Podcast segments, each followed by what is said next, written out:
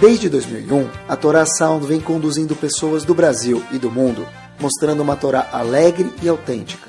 Está cada vez mais fácil ter acesso a este rico conteúdo.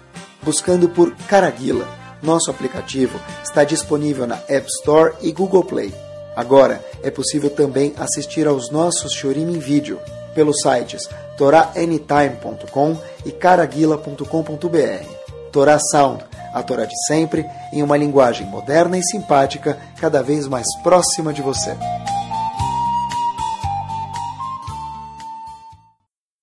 Muito boa noite, bem-vindos para todos. Bom, tema de hoje é um tema que eu faço questão de falar, não é um tema novo, a gente faz questão, Bezat Hashem, de falar uma vez por ano, mais ou menos, tá bom? Eu anoto que tema que eu falo e quando eu falei, um, para não ficar muito longe um do outro, e dois, para também não ficar muito perto. Esse tem um tema que eu me supervisiono para cuidar de falar desse tema. Então, mais ou menos uma vez por ano é o tema que vem hoje à nossa frente. E eu acho que cada vez mais, queridos, tem uma razão e uma necessidade maior de falarmos sobre esse tema único que a gente vai falar hoje à noite.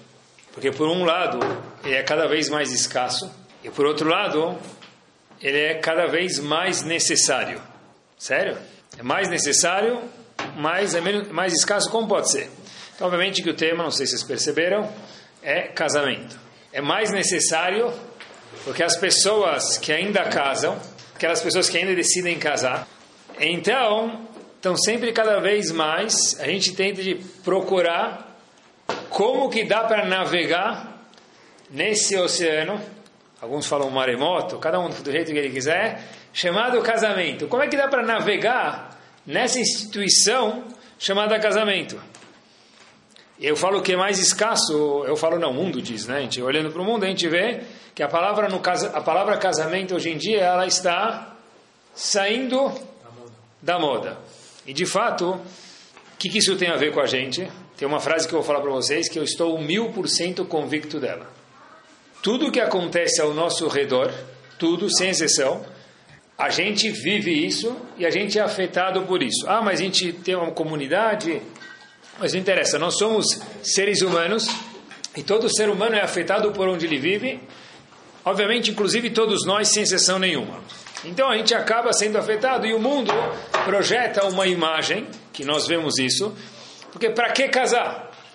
E o casamento traz muitas obrigações, e essas obrigações todas que o casamento traz, dá para se resolver de outra forma. Dá para juntar, dá para desjuntar, é menos comprometedor.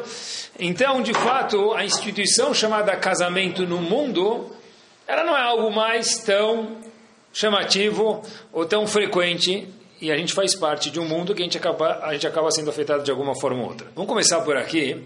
Não sei se vocês que o Egel tem a ver com casamento. Eu não sei o que você está imaginando que seja relação por enquanto. Mas olhem que espetacular. Estava pensando sobre o Shur. E sempre quando eu penso no Shur, entre, eu nunca preparo o Shur de uma vez só. Eu começo a preparar um Shur um pouquinho. E eu dou minha corrida semanal enquanto que eu estou preparando o Shur. E quando eu estou no meio da corrida, me aparecem algumas um monte de ideias. E é onde que eu vou anotando na minha cabeça, eu falo no gravadorzinho algumas ideias para mim poder me nortear durante o shur. Então, pessoal, olhem, que espetacular. Todo mundo já ouviu falar em Parashat Kitissá, Retaeg, o pecado do bezerro de ouro. O povo Yehudi saiu recém do Egito, viram Hashem e acabaram caindo de alguma forma e fazendo algum tipo de idolatria. E tem muitos detalhes sobre isso, mas a gente chama de Retaeger, o pecado do bezerro de ouro. Está escrito no Midrash que qual foi a consequência do Retaeger. O Retaeger, diferente de outros pecados, eu costumo dizer que daí saiu o conceito de parcelamento. Porque está escrito no Midrash que depois que fizeram o Retaeger, Hashem falou, não vai ter nenhuma ocasião desagradável que vai acontecer com o povo nas próximas gerações, que não vai ter um pouco do custo do pecado do bezerro de ouro.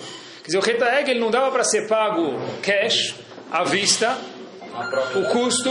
Então Hashem falou, vou ter que parcelar isso, sem juros, obviamente, mas Hashem falou, vou parcelar o retaeg em muitas parcelas, porque o custo dele é muito grande, da, da repercussão que o retaeg ele deixou.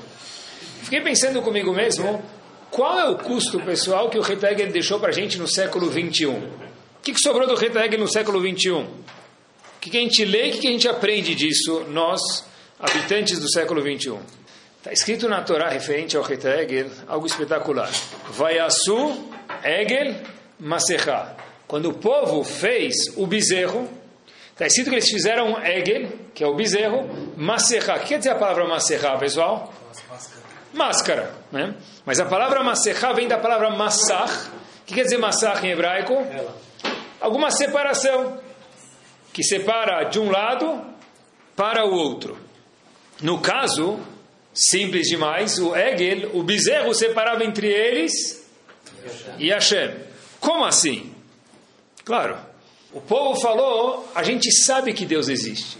A gente acabou de sair do Egito, não tem agora idolatria. Óbvio que não, a gente sabe que Deus existe. Então por que, que nós fizemos o Reta Egel? A resposta é, porque a gente não quer Hashem 220 volts na nossa frente. É muita tensão, é muita santidade. Eu não estou pronto para ter tanta santidade. Eles falam para o Haron, a gente quer um intermediário, assim explica o Ramban, entre nós e Hashem. A gente não quer que não tenha Deus, a gente sabe que tem Deus, a gente quer um intermediário. É muito forte nós estarmos diretamente conectados com Hashem. Obviamente que isso foi errado, porque se tem diferença, queridos, entre receber a Torá direto de Hashem e de Moshe Rabbeinu, obviamente que tem uma diferença maior ainda, sem comparação, de receber de Moshe Rabbeinu ou de um bezerro. Como assim? Olha que interessante. Quando, se a gente tivesse recebido a Torá inteira de Hashem, não só o primeiro e o segundo mandamentos, todos os mandamentos, tudo de Hashem, o que, que teria acontecido? Em vez de receber do terceiro mandamento em diante de Moshe Rabbeinu, o que, que teria acontecido? escrito que a gente nunca mais ia esquecer nada de Torá que a gente estudasse. Vejam só a intensidade de diferença. Se a gente tivesse recebido a Torá com 300 mil volts de santidade, de Kedushá, de Hashem, a gente nunca mais teria esquecido nada que a gente estudou. A gente mal lembra o que a gente almoçou hoje, né? Tá bom? Agora, quando eles receberam de Moshe Rabbeinu, que era o maior dos homens que já existiu e já existirá, mas era um homem, um ser humano. Aí houve, nas, na Torá transmitida por Moshe Rabbeinu, algo chamado esquecimento. Agora, vamos comparar agora, um passo para frente. Se de Hashem para Moshe Rabbeinu teve uma diferença, obviamente, quando a gente recebeu a Torá de Moshe Rabbeinu, com o Egel também tem uma diferença. Qual a diferença?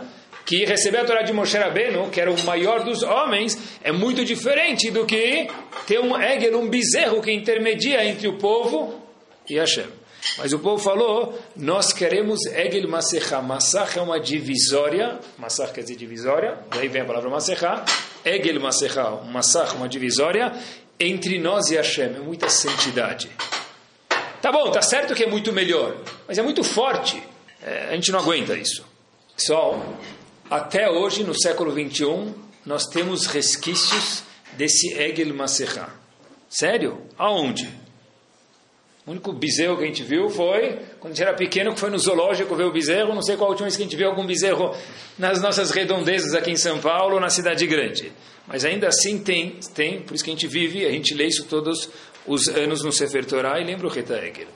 Para cada prazer, tem o emet do prazer, a verdade, e tem do outro lado do massar, da cortina, o prazer falso da mesma categoria. Repito, para cada prazer tem o prazer verdadeiro, de um lado da cortina, da Mechitzah, e do outro lado do massar da cortina tem o mesmo prazer, só que o prazer fake, falso. Simples. Esse é alguns exemplos, só para ficar um pouco mais palpável para a gente. Se eu quero ter amizade, como eu posso conseguir amizade? Através de um amigo. Eu vou investir em um amigo. Conversar, vou sair, vou levar ele a passear, eu não sei, eu vou investir em algum amigo, que nele como está escrito no Pirkei Avot. Vou conversar com ele, vou viajar com ele, vou passear com ele, e so on. Esse é o prazer verdadeiro da amizade. Qual é o prazer fake da, da, da amizade? As pessoas falam que o melhor amigo do homem quem é? é? Antigamente era o cachorro, hoje é o celular, né? Mas tá bom, vamos, vamos para o antigamente. Antigamente era o cachorro. Esse é o melhor amigo do homem. O que quer dizer um amigo? Não, eu, vi uma vez uma entrevista que tinha um, um uma história, não história, uma, coisa aconteceu de verdade. Né? Um, um, profissional de Wall Street, ele não tinha tempo para ter família, não tinha tempo para ter amigos, coitado, né, Razito? Ele trabalhava inúmeras horas por dia, então ia chegar na cama e cair, tempo de acordar, escovar os dentes, prender a gravata aí na, na Cleaners, buscar a camisa dele engomada e voltava de novo para a Bolsa de Valores e trabalhava lá na financeira dele. Então, já que ele não tem tempo para ter amigo, o que ele tem agora? A Seleha Kelev. Cachorro. Comprar um cachorro. Tá bom. Agora, o, o, o verdadeiro da amizade é um amigo, um ser humano. O fake da amizade do outro lado do Massach, Egel Maserha, da cortina é o cachorro. Não pode ter cachorro, não é essa a ideia. A ideia é que eu não posso trocar amigo por cachorro. Por quê? Pessoal, o que quer dizer um amigo? Um amigo é alguém que eu vou me abrir com ele.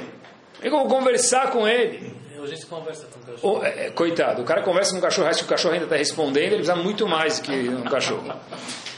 É, é, não, não, não, é que, que não pode ter cachorro, obviamente que essa não é a ideia, mas eu não posso falar, eu não preciso de amigos porque eu tenho um cachorro.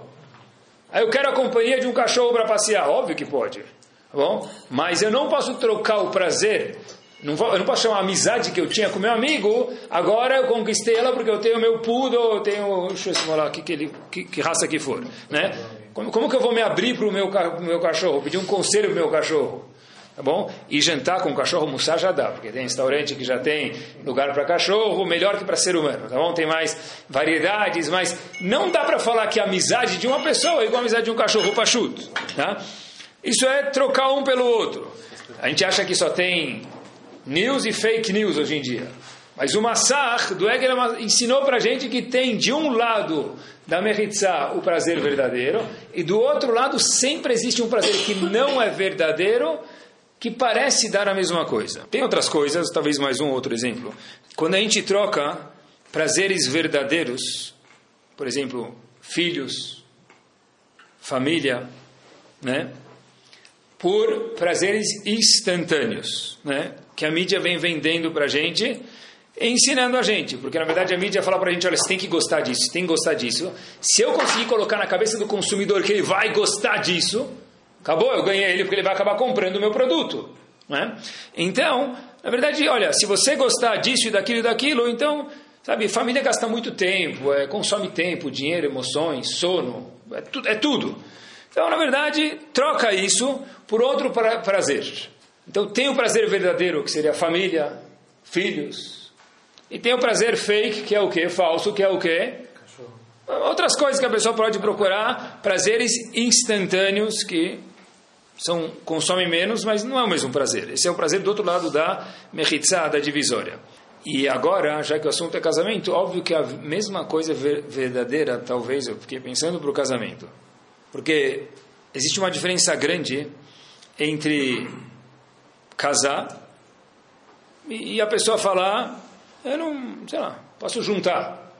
Vamos ser eh, práticos, vai. Juntar é muito mais fácil, não é? Que junta? Quando a pessoa cola alguma coisa com super bonder, o que, que ele faz? Ele cola. Para descolar depois, já colou super bonder no dedo de alguém? Lava com sabão, passa esponja de aço, não sai. Demora dias para sair. Agora, se você colocar uma cola qualquer, passa um, mal passa na água lá, não precisa nem passar nenhum produto, sai. Então é muito mais fácil, em vez de, em vez de casar, juntar. Casamento é super bonder. Né? Pelo menos devia ser. E e o resto que não é casamento, junta, de junta, é mais, de verdade é mais prático, tá certo? Mas tem dois lados, queridos, da Mechitzá. Um lado da Mechitzá é o prazer verdadeiro, e outro lado da Mechitzá é o prazer fake. E, na verdade, já que a gente procura, e assim é a comodidade do, do século XXI onde a gente vive, a gente faz parte disso, a gente faz parte dessa realidade, então a gente fala, olha, para que casar, né? Eu, eu, de verdade é que eu me espanto porque que as pessoas casam. A gente acaba casando porque está na moda. Eu caso, tu casa, eles casam. Mas em algum momento, vocês vão falar para que casar. O que, que a Torá tem a dizer sobre isso? quem está pensando sobre isso agora já foi tarde demais, tá bom? Já casou, Baruch Hashem, mas a, a gente, se a gente, eu costumo dizer que se a gente for olhar, queridos, porque a gente assina na Ktuvá, ninguém nunca casaria. A, a, a, sorte que todo mundo tem é que quando a pessoa assina a Ktuvá, ele acha que ele está assinando lá um. está dando autógrafo para o Rabi no dia do casamento. Ele é noivo, tá, tá tudo importante, o cara é noivo, ele é então ele assina. A noiva não assina por quê? Sei lá, tá, ele assina. Ele não está assinando, não está tá dando autógrafo para o Rabino. O que ele está assinando lá? Um contrato de casamento, que ele tem algumas obrigações para ela. Mal ele sabe o que, que é, ele vai descobrir com o tempo, obviamente, o noivo. Mas, né? Casa para ela, tudo de bom. Vai, é, é, muito mais do que a gente imagina, graças a Deus, né? Mas tem obrigações que tem. Agora, olha que interessante. Então, para que casar? Eu, eu, não, eu pensei bastante em falar isso. Eu não quero ser assim, é, como falar, do, não, não, não otimista, ser pessimista. Mas só presta atenção comigo. Tudo que dá para fazer casado, dá para fazer sem casar hoje em dia. Talvez tenha a parte física. Mas fora a parte física, me permitam aqui a, a expressividade aqui. Tudo, tudo, tudo você faz por mensagem hoje. O que, que precisa? Com, com, com SMS ou com WhatsApp, o que mais ele precisa? É? Para que precisa da instituição chamada casamento? É? Sem contar das vantagens, que for tudo por WhatsApp e SMS, da tranquilidade que o homem vai falar que eu tenho e a mulher vai falar que ela tem. É? Então, por que casar? Espero que eu consiga responder a pergunta até daqui a pouco, hein, pessoal? E a melhor prova disso é quando a gente anda aqui no bairro e a gente vê os. É, hoje eu falei para ela não vir. Quando gente... as outras virem, mas a tua não. É verdade. Quando a maior prova, a maior prova da tranquilidade que, o, que a gente vê nos homens, mas seria a mesma coisa nas mulheres, é que eu vejo mais nos homens, é quando é época de férias. Ele, o casal viajou para fora, para um lugar para passear, e ainda tem mais duas semanas de férias. Aí você vê o homem todo sorrindo, andando devagar, passeando de havaiana na rua. O que aconteceu? Falei, ah, estou de férias. O que aconteceu? Minha esposa está na minha casa de fim de semana. Eu estou aqui on the rocks. Nunca tive tanto tempo, dormi bem, acordei bem. É um sorriso assim, parece que está dormindo embaixo do, do, do, ensolarado, né? Pelo menos quando a esposa ligar, tem que falar, estou sentindo falta, não sei o que lá, né? Mas a gente, de fato, é, é outra vida. Então a pergunta é, por que casar mesmo? qual é outra, qual é outra opção? Qual é outra opção? Vamos chegar lá, vamos chegar lá. Qual é outra opção, pessoal? O cara casou, a mulher casou. Tá bom? Eu falar do lado do homem porque eu estou do lado do homem. Seria a mesma coisa para o lado da mulher, nada, nada pessoal. Não estou puxando a sardinha para nenhum lado. Ele já casou, ele chega em casa às 11h30, trabalhou, 11h30 da noite, está cansado. Aí ele está pronto para dormir. Agora ela quer contar do vestido novo que ela viu, que ela está na dúvida se é mais bonito laranja ou amarelo. E para o marido faz muita diferença se é laranja ou amarelo, ou bege, ou creme, ou vanilla, ou chaharila. Né? Sem falar dos do sapatos. E aí de repente você percebeu que eu emagreci. E se você não perceber, você vai rezar nets amanhã. É? Vai acordar com, antes do, do galo cantar. Né? E aí o marido fica escutando até uma da manhã e aí, de repente, ele escuta aquela frase mortal. Você não está nem escutando o que eu estou falando. Razito, ele ficou das 11h30, uma da manhã escutando, ainda fala, você nem escutou o que eu estou falando. Bom, isso é geral, então, né? Vocês não, é para vocês não acharem que isso é coisa peculiar. Eles até contam que uma vez tinha um marido que ele chegou em casa e falou, ah, hoje eu vou descansar um pouquinho. Aí, abre a porta da casa, tá bom? Tudo que eu estou falando do marido podia ser da mulher, tá bom? Mas aqui... O marido chega, abre, abre, a porta de casa, ele vê que a senhora dele chegou, a mademoiselle chegou em casa, aí ele está lá com, com o pé assim no sofazinho dele, dando descansada, ele fala assim, vai começar. Aí a esposa vai para o quarto, tudo, volta, fala oi para ele, ele fala, ah, vai começar. Ela passa de novo, vai na cozinha pegar um copo d'água, tal, passa lá na frente do marido e fala, vai começar. Ela fala assim, vai começar o quê? Aí o marido fala, pronto, já começou. É? Então, pessoal, presta atenção. O lado do massar da, da Mechitzá, meus queridos, é o que eu mostrei para vocês aí. É tudo cansa, é melhor juntar, né? é muito comprometimento. Né? Mas esse é o prazer falso que eu enganei vocês, tá bom? Espero desencanar agora. Que tem, tem esse prazer. Né? Eu estou vazio, eu estou livre, eu estou disponível, como for a palavra correta, estou dibi, né? estou sussa. Mas tem o, o, o conceito chamado casamento, ou que sinônimo dele é chamado família, ou sinônimo dele é chamado casa, bait, né? ou continuidade, são tudo isso sinônimos.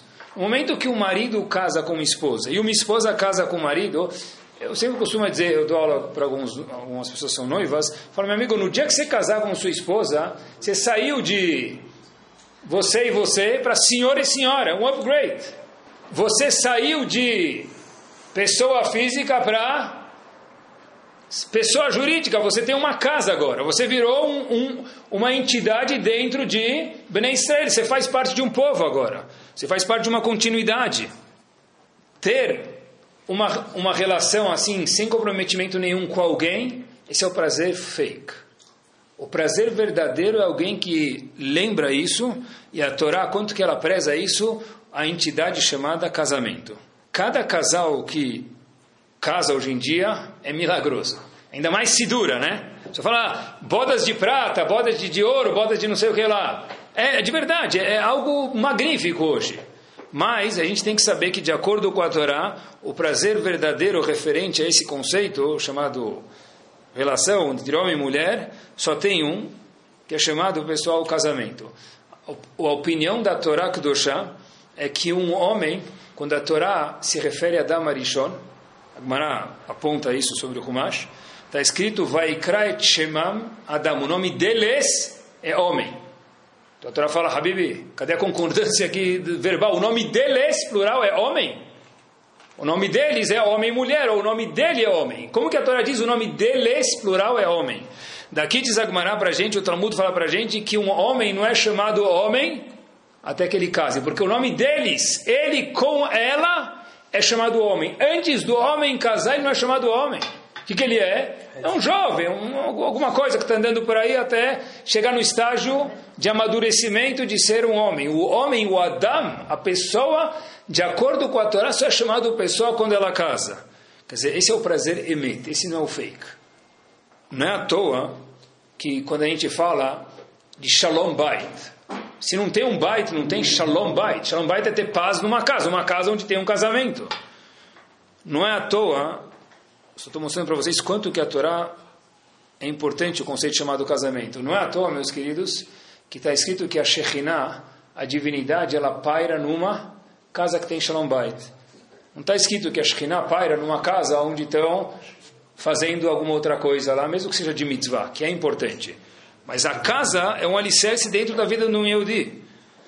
O, o Midrash conta para a gente ver o que, é, que, que, é, o casamento e por que tem essas dificuldades, né? O que é óbvio, né? Entre homem e mulher, para se acostumar, conseguir se relacionar junto.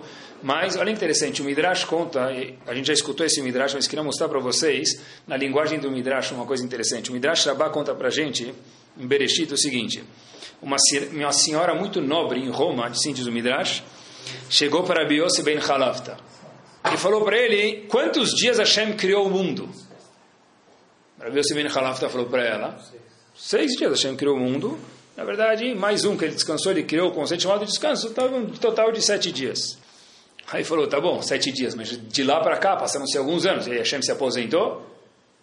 Como é que funciona? O que, que ele faz de lá para cá? Então, diz o Midrash, famoso, que falou, olha, de lá para cá, Hashem tem uma ocupação não menor do que criar o mundo. Falou, como assim? O que, ele faz? Me conta.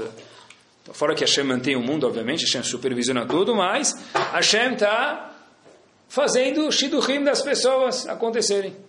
Tá bom? Ok? Aí falou, mas não precisa de Deus para fazer shidurim. Eu consigo fazer isso, disse a senhora nobre. Falou, como assim? Ela falou, pode deixar comigo. Então ela tinha muitos escravos e escravas, essa senhora, e falou lá, pegou, falou, número 3, número 5, número 7, número 8, começou a fazer lá um bazar, lá um Simantov Mazartov aí, de um monte de noivo com noivas, escravo com escrava dela. No dia seguinte, pessoal, essa é a linguagem, eu pensava que sempre era um exagero, eu fui procurar dentro do Midrash, essa é a linguagem do Midrash. No dia seguinte, o que acontece? Um cara, um, um escravo chega lá para ela cantando a música samba, ele tá doente, tá com a cabeça quebrada. O que aconteceu? Chegou o escravo com a cabeça quebrada, diz o Midrash. Outro dia veio outro escravo sem olho. Outro dia, não sei por que não falar das escravas, desculpem. Veio outro escravo com a mão quebrada. Eu pensava que era exagero, o Midrash fala assim. Aí, olha o que, que essa mulher falou. essa mulher famosa em Roma falou para Bios ben Halafta, Leit Eloah que Elohachon. Não tem ninguém que Eloqueno. Não tem ninguém como teu Deus. Por quê? Por que não tem ninguém como teu Deus? Porque, de fato, para manter essa instituição chamada casamento, precisa ter Hashem lá dentro. Porque se não tem Hashem, está aqui um com a cabeça quebrada, outro com a mão quebrada.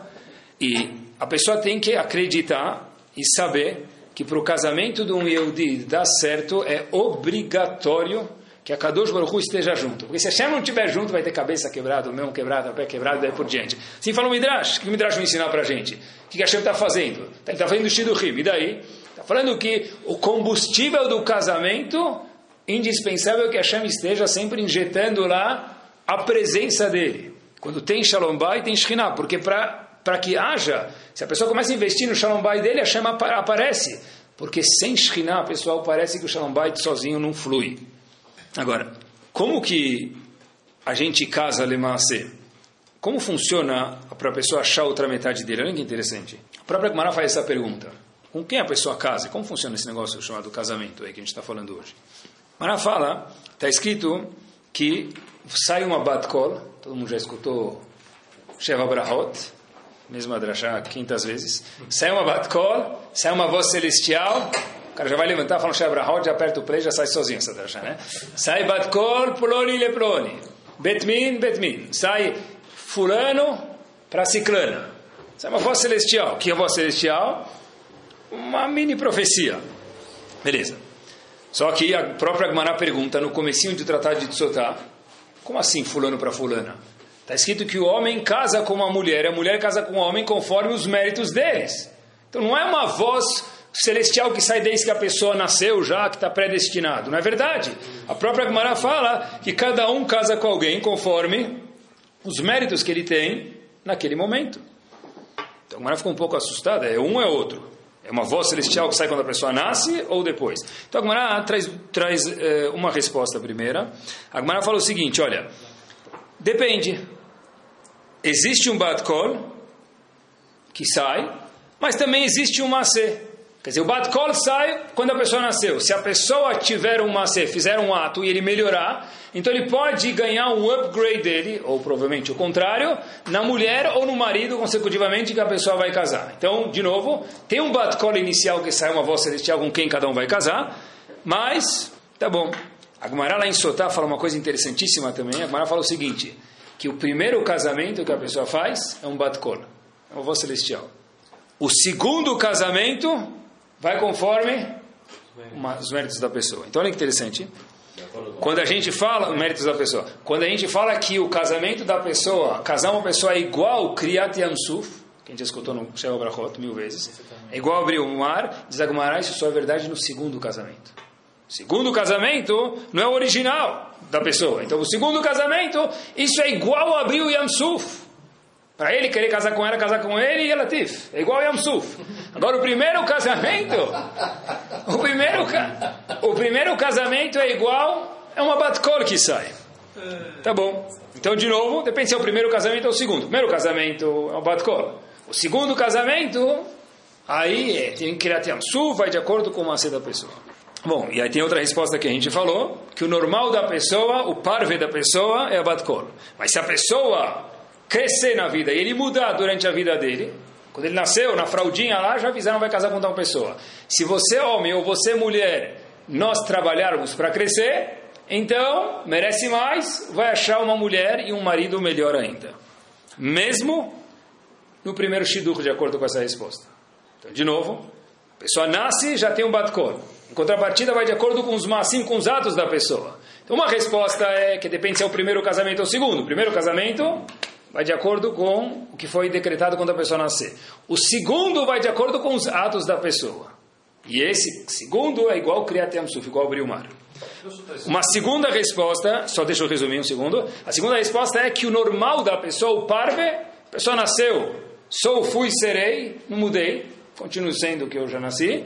Então já tem o Batkol que sai a voz celestial. Mas se a pessoa crescer, ele for para first class, ele vai achar uma parceira que senta na first class com ele, uma mulher que não necessariamente era aquela voz celestial que saiu original de antes. Então, cada um casa com quem ele foi predestinado? Talvez não. Porque se o cara subiu, agora o predestinado dele mudou, ele vai casar com outra mulher conforme o naipe onde ele se encontra agora. Tá bom? Olhem que interessante, pessoal. A Gemara até fala, olhem, olhem que espetacular. A Gemara até fala, será que pode casar em Moed, noivar em Moed, melhor dizendo? A Gemara fala que na verdade não pode. Por quê? Porque não pode em Me'arivim Simcha Simcha. Quando o cara está noivo, alegria, né? Então não pode misturar a alegria do Moed com a alegria do, do noivado. Mabessir, é proibido. Só que depois a Gemara fala, não, não, claro que pode. Por que pode? Eu já tenho meu Basra, eu já tenho meu Shidur. Por que que pode? A Gemara fala, Shemi acher. Talvez outro marido vai pegar a tua esposa. Mas como você vai pegar minha esposa? Já foi pré-decretado, diz a Gemara. Shemi acher berahamim. Talvez ele vai fazer tefilá. Ele vai ser mais meritoso do que você. Ele vai sentar na first class, vai pegar ela. Então a Gemara fala que pode noivar em Holamoed para garantir já reservar o pacote para não perder a grande oportunidade de casar com essa senhora. Quer dizer, quando a pessoa melhora, tudo isso antes do casamento, depois também tem que melhorar. Mas aí ele está agora pronto para receber uma outra metade, uma esposa e o marido também, a esposa também, mais mais uh, top e que condiz com ele. A título de curiosidade, vou falar para vocês.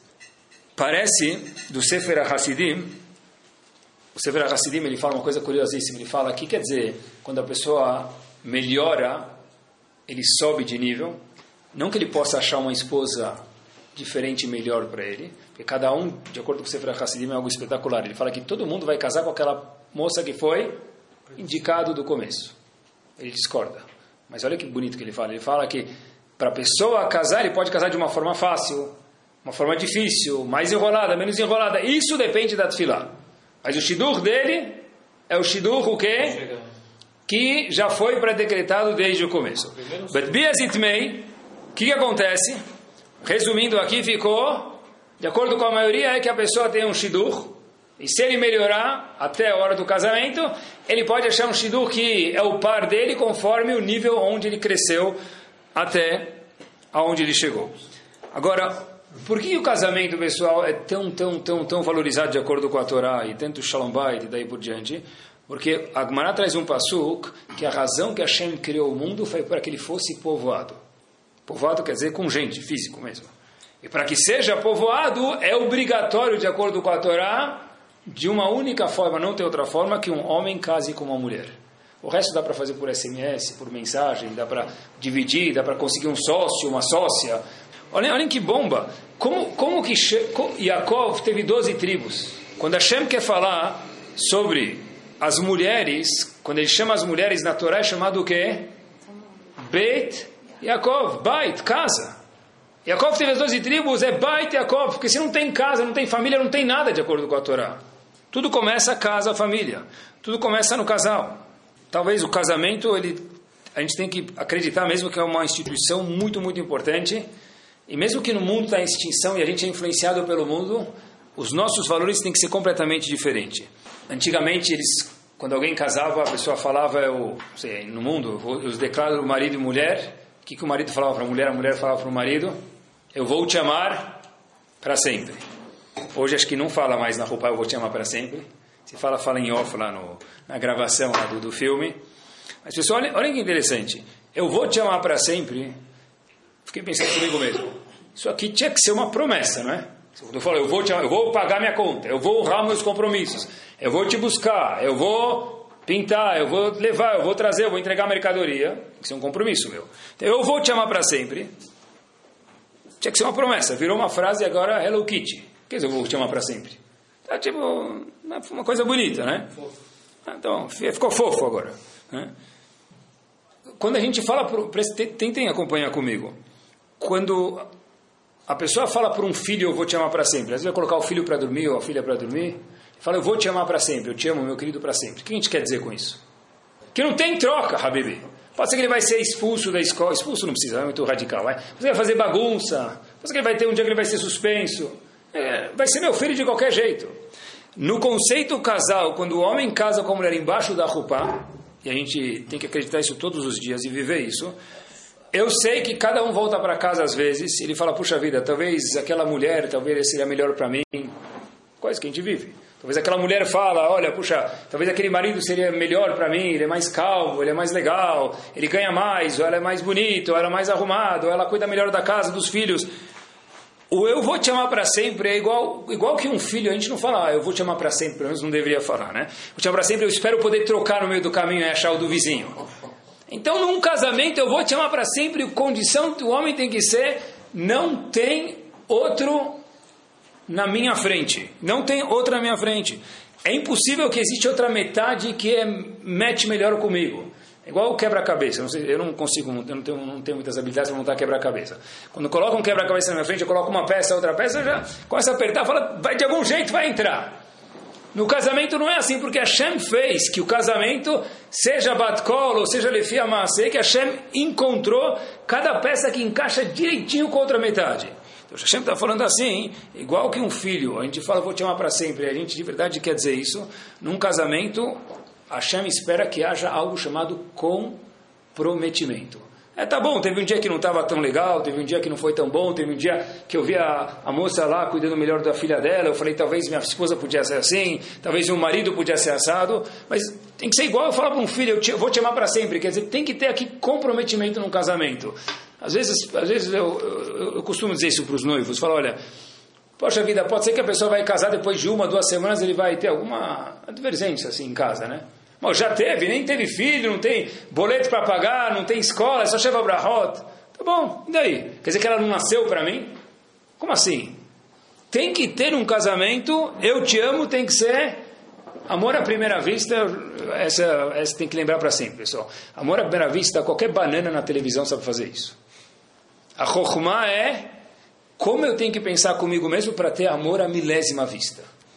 Depois que eu já não aguento mais te ver, já não... como é que faz para ter amor à milésima vista? Aí sim, devia ser o contrário. Agora que eu te conheço de verdade, agora na Behibbak, agora que você é meu amor. Agora que você é meu amor, antes o que, que eu conhecia dela? O que, que ela conhecia de mim? Abre a porta do carro, lulu, lilili, tudo hakifade. Quando que é a mulher de verdade? Quando a pessoa conhece ele. Quando que é o marido de verdade? Quando conhece ele. Então olha que interessante, pessoal. Eu te amo tem que ser um comprometimento. Olhem, olhem que espetacular. Todo mundo já foi, graças a Deus, em casamentos. E tem aquele Sheva Brachot na Rupá e depois também. Alguns do Sheva Brachot ficam falando de Adam Marishon. Já perceberam? Eu abri o, quase todos, né? Baruch Hashem, conforme a melodia lá. Baruch Ata Amonai, Yotzer Adam, que criou o homem. Tá bom. E por que não fala que criou o Mickey Mouse? O que tem a ver? Criou o homem no meio do casamento. Está certo que Hashem criou. Hashem criou o mundo inteiro.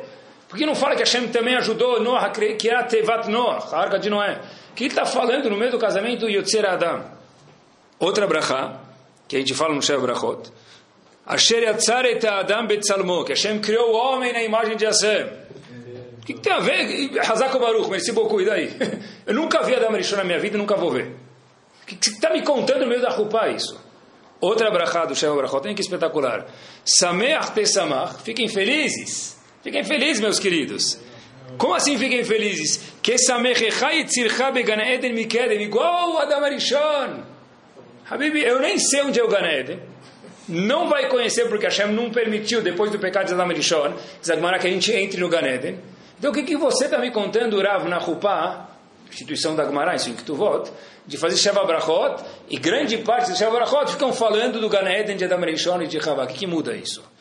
Eu sei que todo mundo fala que Adam Rishon era feliz porque ele não tinha sogra e a Havá porque não tinha sogra, tá certo. Mas não é, não é, esse, não é essa a razão que a gente faz essa no Sheva Brachot.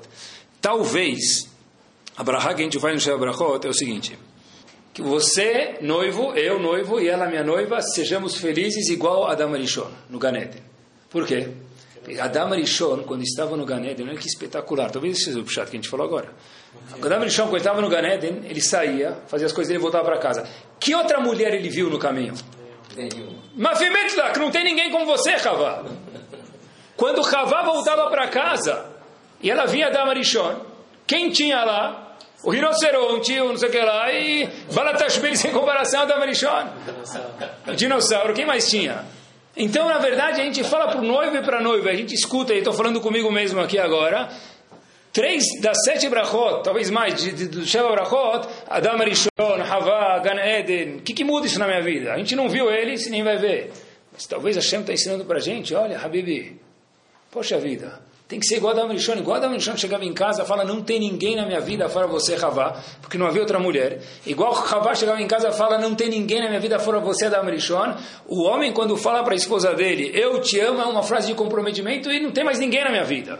Tem outras que parecem que são melhores, tem outras que parecem que são mais legais, mas Hashem fez o match, o Basra do Adam e Havá, cada um de nós, exatamente o que cada um de nós é o melhor. Qualquer coisa que fosse diferente não ia rolar. Por isso que Hashem está até hoje fazendo Shidduchim, mantendo os casamentos que ele fez e escolheu, escolheu com a lupa e com o microscópio cada um, um que é melhor que o outro. Faz diferença quem se compromete e só quem fala assim, porque de acordo com a, tem religiões, pessoal, que não tem, não existe o conceito chamado divórcio. Na Torá existe o conceito chamado gueto divórcio ou não existe? Existe. Mas prestem atenção. Existe mas quando que se usa o recurso chamado get, divórcio de acordo com a Torá? É o último recurso. Agora, não é, não não está rolando, acabou, deve ser que não é para mim. Como assim não está rolando, não é para mim? Cadê o comprometimento que eu falei, eu te amo? A Chokhmah, de novo, pessoal, não é, não é amor à primeira vista. É eu me questionar uma vez cada tanto tempo, pelo menos no aniversário do meu casamento. Será que eu casaria com você hoje de novo? Essa é a pergunta que um homem macho, uma mulher, não sei como falar, mulher fêmea, não fica feio, mas tá bom, vocês entenderam. Tem que se, se questionar: eu casaria com você hoje de novo? E a resposta tem que ser sim, porque você é a melhor pessoa do mundo para mim, não tem ninguém igual a você, igual a Dami Havá. Olha, eu estava outro dia num fórum de educação e o que eu escutei foi algo que fez um sininho nos meus ouvidos, e eu adoro aprender, então caiu no ouvido da pessoa certa. O fórum que estavam falando era, um psicólogo falou, como que a gente pode incentivar diálogo na casa de crianças, com pais. Como assim? Então, o, o psicólogo estava falando, olha, hoje em dia não existe mais diálogo de pais com filhos. Eu pensei que é porque o filho está no celular e o pai está no celular. Também é, obviamente. Mas, e nós que, Baruch Hashem, temos Shabbat, o ponto, olha, olha que espetacular, que assustador ao mesmo tempo. Essa pessoa falou com muita sabedoria, os pais não têm assunto para falar com os filhos, os filhos não têm assunto para falar com os pais. Onde precisa procurar um tema para ajudar os pais a dialogarem com os filhos, os filhos com os pais. Eu falei, é muito verdade isso. Não tem tema. Muitas vezes o filho e o pai não têm tema para conversar. Conversar não é somente pegar a folha da Parashat Shavua e ler quem foi o primeiro personagem dessa Parashá. Moshe. Mas tic, tic, tic, prova, tirou 75 na prova do, da mesa de Shabbat. Isso não é conversar, isso é fazer prova, que fuveste semanal. Isso não é. Conversar é bater um papo, é conversar.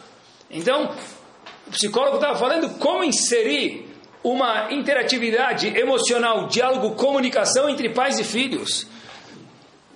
É incrível isso. Boa! O mesmo existe, queridos, entre marido e mulher. Que assunto eu já vou conversar com ela? Não, ela já pagou o açougue, já cobriu o cheque, já pagou o condomínio, já levou as crianças, já trouxe do mandarim, acabou, fez a lista dos afazeres. Isso, isso não é comunicação, tá bom? É a lista do, da companhia, da, da casa, que são obrigações, mas um bate-papo, que assunto que tem? E por que é importante a gente ter assuntos em casa?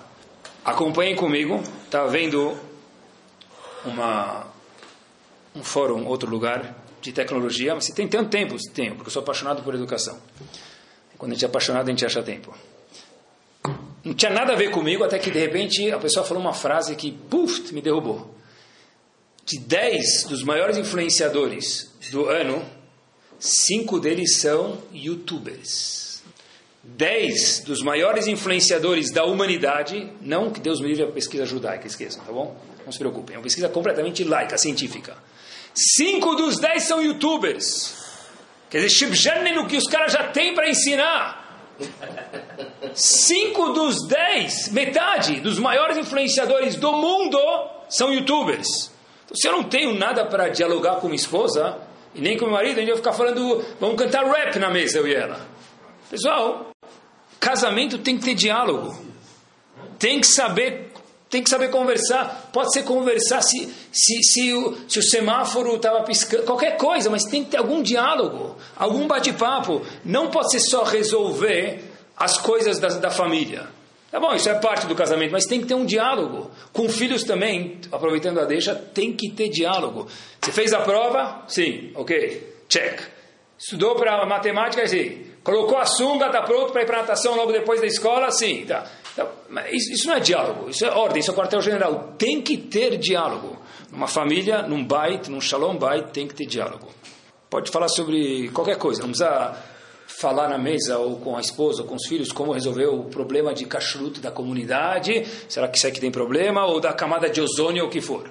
Pode ter um papo, pode ser qualquer coisa. Será que eu consigo sentar com minha esposa e falar da, da, da, do, do gergelim que está em cima do caque três minutos? Qualquer coisa. Será que eu consigo conversar com meu filho cinco minutos no relógio? Pode falar bem devagar. Vê se dá cinco minutos. Quem consegue fazer isso hoje, queridos, é uma proeza. É uma proeza. Qualquer papo tem que ter comunicação verbal. Gravação de WhatsApp não vale. Tem que ser verbal. Tá bom? É de verdade. É. Pessoal. É.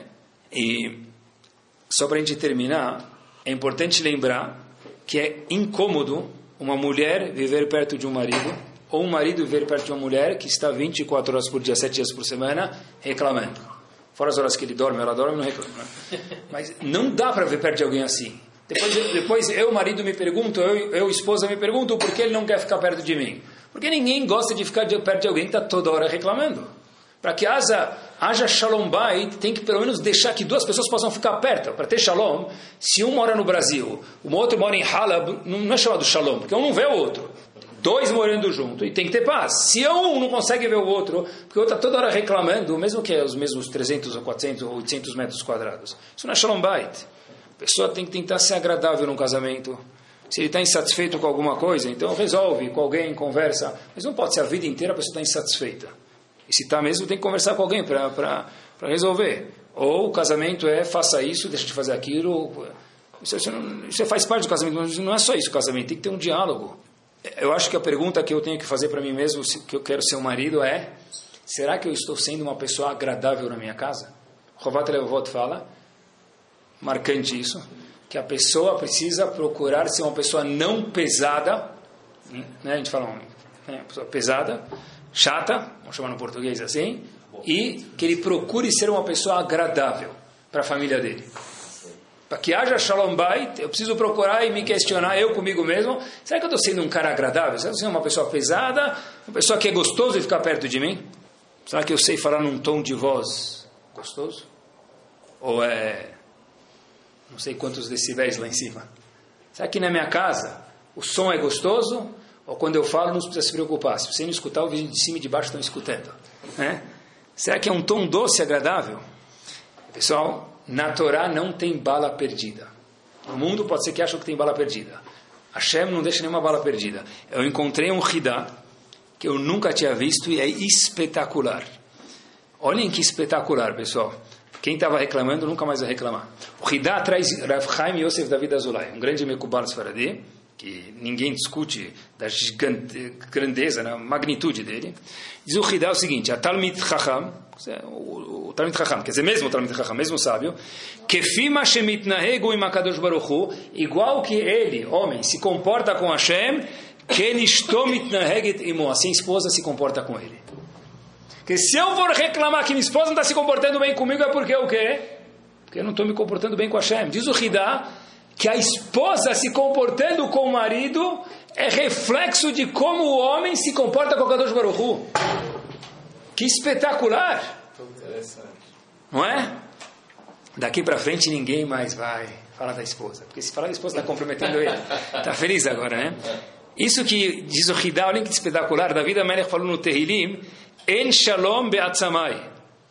Eu não tenho paz, disse David Amelech. Como David Amelech termina o pasuk, mipnei hatati, por causa do meu pecado. Diz o Hidá, é isso que ele quis dizer. Óbvio que Davi Amelech era gigante, mas ele está querendo dizer que a causa que eu estou não tranquilo é porque eu não estou me comportando bem com Hashem. Obviamente, Davi Amelech era um grande tzadik, ele era muito minucioso. Mas o que está que tá querendo falar aqui? Eu não estou tranquilo porque eu não estou me comportando bem com Hashem. No momento que eu me comportar bem com Hashem, e diz o Hidá, a minha esposa, o comportamento dela comigo é meu reflexo de eu com Hashem. Então, eu quero saber se eu sou um tzadik, começa a olhar como minha esposa me comporta, se comporta comigo. E só para a gente terminar, uma dica muito importante, para agora é só para os maridos, as esposas não precisam escutar, eu sei que elas vão querer escutar mais agora, mas uma única dica e com isso a gente termina. Tem uma famosa Mishnah em Pirkei Avot, que as pessoas têm medo de ler ela, para um público maior. Al Maisha. Não fala muito com tua esposa. Ah, agora que você me conta, agora já é tarde demais. Tá, beleza. O que, que o Bartenura explica sobre essa Mishnah? Tá, isso eu já não sei. Só sei que não é para falar com a mulher, tá? Então, faz uns seis meses que eu nem olho para minha esposa, não falo com ela, né? Super peruche que ele tem, um peruche completamente torto. O que, que o Bartenura explica? Olha como o Bartenura explica essa Mishnah e com isso a gente termina. Quando o homem chega em casa, assim diz o Bartenura. Isso quer dizer não abusa, não fala demais. Fala o que demais? Fala o seguinte, claro que tem que ter comunicação, é óbvio, mas quando o homem chega em casa, o Bartenura, sobre essa Mishnah, ele conta para a esposa as derrotas que ele teve no dia dele, uma atrás da outra, isso não é bom. Sobre isso diz a Mishnah, Mishnah. Porque o homem, nos olhos da mulher, tem que estar aonde? Num pedestal. E se o homem, cada dia que ele chega em casa, ele fala para ela, eu sou um loser, eu sou um perdedor, esse me maltratou, esse não me cumprimentou, aquele não me pagou, aquele não me abre a porta, aquele não me, não me chama aliá, aquele não me desce do CNIS, aquele não liga o ar-condicionado para mim, outro não desliga, and so on. O que, que depois de uma, dez, vinte vezes a mulher escuta? Meu marido é um, como se fala em árabe, shmate, ou em yiddish, zbale, lixo. Não é? Então sobre isso diz o Bartenura, al tarbesi Claro que deve conversar, tem que ter comunicação. Mas não fica colocando você, marido, para tua esposa todos os seus todas as suas falhas, porque a mulher tem uma necessidade de olhar para o marido sem aquele S atrás, mas olhar para ele, uau, esse é o meu super-homem. Só falta a capa para ele. Toda mulher tem que olhar para o marido, ser um shalom bait espetacular. Esse tem que ser o símbolo de shalom bait que a gente tem que tentar fazer de filar para Hashem. Minha mulher me acha um astro. Eu acho minha esposa minha mulher maravilha.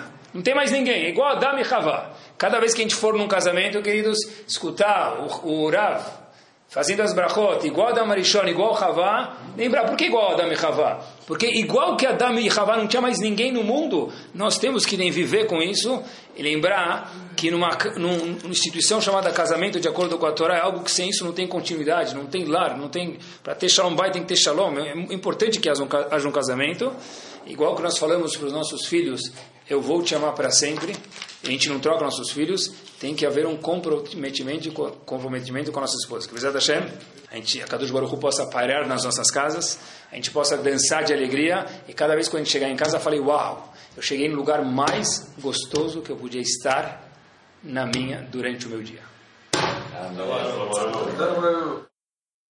Torá Sound desde 2001, aproximando a Torá dos e de você.